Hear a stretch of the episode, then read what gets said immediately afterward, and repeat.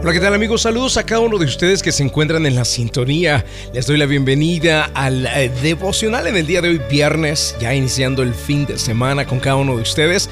Les doy la bienvenida a nuestros amigos que nos saludan también o nos miran también aquí a través del Facebook Live y a través de la número uno para las familias en Atlanta, Alfa 103.9 FM y 990M. Vamos al devocional y el día de hoy lo vamos a basar en la primera carta de Juan, capítulo número 4 y versículo número 16, donde está escrito, nosotros sabemos cuánto nos ama Dios y hemos puesto nuestra confianza en su amor. Dios es amor y todos los que viven en amor viven en Dios y Dios vive en ellos. Y al vivir en Dios, nuestro amor crece hasta hacerse perfecto. Así que el título del día de hoy del devocional es Perfecto Amor. Y amigos, ¿a qué me refiero con perfecto amor? Perfecto amor es el amor que Dios tiene para con nosotros, pero más que más que entender que Dios tiene amor para con nosotros, quiero que entiendas que en sí Dios no tiene amor, Dios es amor. Y es algo que hemos escuchado mucho en la Biblia, Dios es amor. Pero ¿lo has entendido a profundidad? ¿Lo has captado a profundidad? Mira, el amor para con Dios es algo totalmente inseparable. No podemos separar a Dios del amor. Es Él, es su esencia. Pongo un ejemplo de esto. El fuego. Pensemos en una fogata, nada más, ¿no? Eh, en esa fogata, en ese fuego, inevitablemente hay calor. No podemos separar el calor del fuego. Porque es la esencia del fuego, el calor. Lo mismo sucede con el hielo, por ejemplo. No podemos quitarle el frío al hielo. Porque cuando se le quita el frío, el hielo deja de ser. Y así exactamente como es inseparable el frío del hielo, el calor del fuego. También tienes que entender que es totalmente inseparable el amor de Dios. No se le puede separar. Simplemente si se le quitara el amor deja de ser deja de ser Dios, porque Dios, Dios es amor. Y amigos, les digo esto por una razón importante. En muchas ocasiones ustedes, el concepto que tienen de Dios, mm, a veces lo hacen conscientemente o a veces inconscientemente, pero el concepto que tienen de Él es de uno que está enojado, de uno que castiga, de uno que está esperando eh, a, a que nosotros cometamos una falta o falla para reprimirnos, para castigarnos, para señalarnos, para traernos consecuencias a nuestras vidas y que todo nos salga mal. Y queridos amigos, ese pensamiento es erróneo y equivocado. Dios Dios no es ese ogro, Dios no es esa persona que está enojada contigo. Dios es amor y el amor no lo podemos separar, es inseparable de él. Así que hoy quiero que pienses de una manera diferente y quiero que empieces a ver a Dios de una manera diferente, porque Dios en sí, su esencia, es amor plena y completamente. Quiero que lo analices muy a fondo y pienses un poquito de las cualquier historia que puedas recordar de la Biblia. No sé, puede que las hayas escuchado en tu infancia, estas historias, en la escuela dominical o recientemente de adulto. Pero piensa en cualquiera de las historias de la Biblia y todas terminan con amor. La historia de Dios con Abraham, Dios por medio de su amor dándole un hijo que él nunca puede tener, prosperándolo, haciéndolo crecer. Eh, piensa por un momento en la historia de Isaac, el hijo de Abraham, que se casa con Rebeca y que de igual manera no pueden tener hijos. Y Dios les da un hijo. Y la historia termina en amor.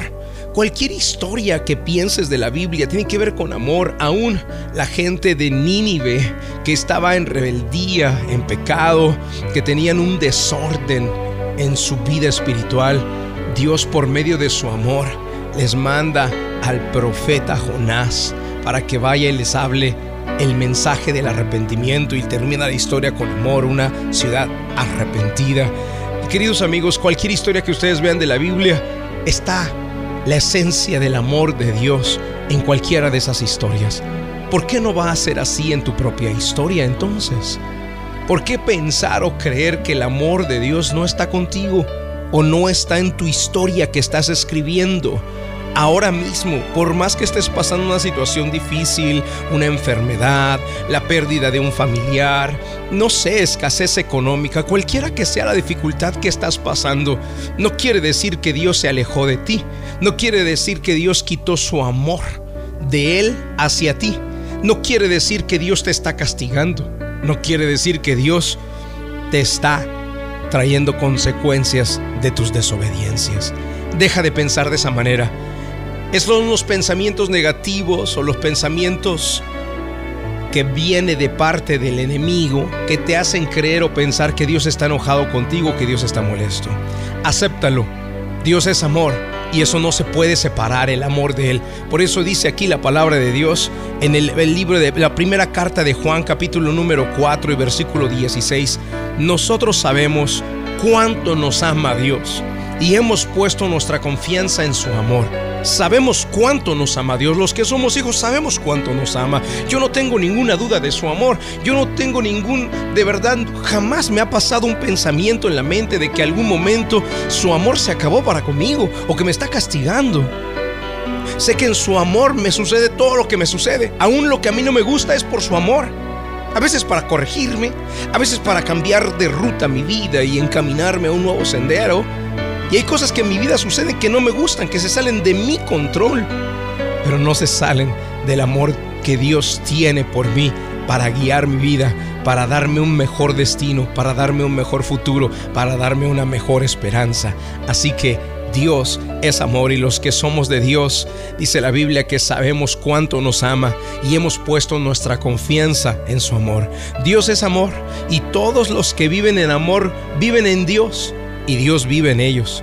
Y al vivir en Dios, nuestro amor crece hasta hacerse perfecto. Que el amor de Dios radique y repose sobre tu corazón, en tu corazón, y que lo puedas transmitir a todos los que te rodean. Vamos al momento de la oración. La oración es un medio de acercarnos al autor de la vida. Ponga su mano en su corazón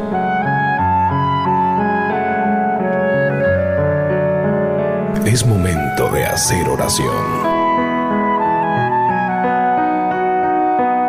Vamos a hablar con Dios.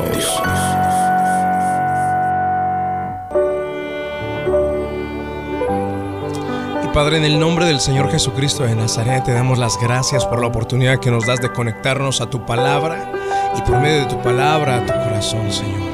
Hoy hemos entendido, Dios, que el amor es inseparable de ti y que siempre que se trata de nuestro caminar espiritual cerca de ti tiene que ver con tu amor. Mi Padre, así quiero pedirte por lo tanto que cada persona que está en la sintonía, Señor, entiendan que tu amor es tan grande por ellos y que, Señor, las cosas que les han sucedido en complicación o en dificultad no tiene que ver con tu falta de amor, Señor más bien quiero que aprendan ellos a ver el amor tan profundo que les tienes, aún en sus dificultades, y que estas, estas las usas en amor para guiar nuestras vidas. Señor, a veces se levantan pensamientos que nos dicen que estás enojado, que nos dicen que no merecemos tu favor, no merecemos tus bendiciones. Y esos pensamientos que se levantan nos impiden relacionarnos contigo, Señor. Así como en una familia se pueden levantar pensamientos o murallas que hacen creer que el uno está enojado con el otro, pero en realidad se aman, Señor, solo que esos pensamientos los separan.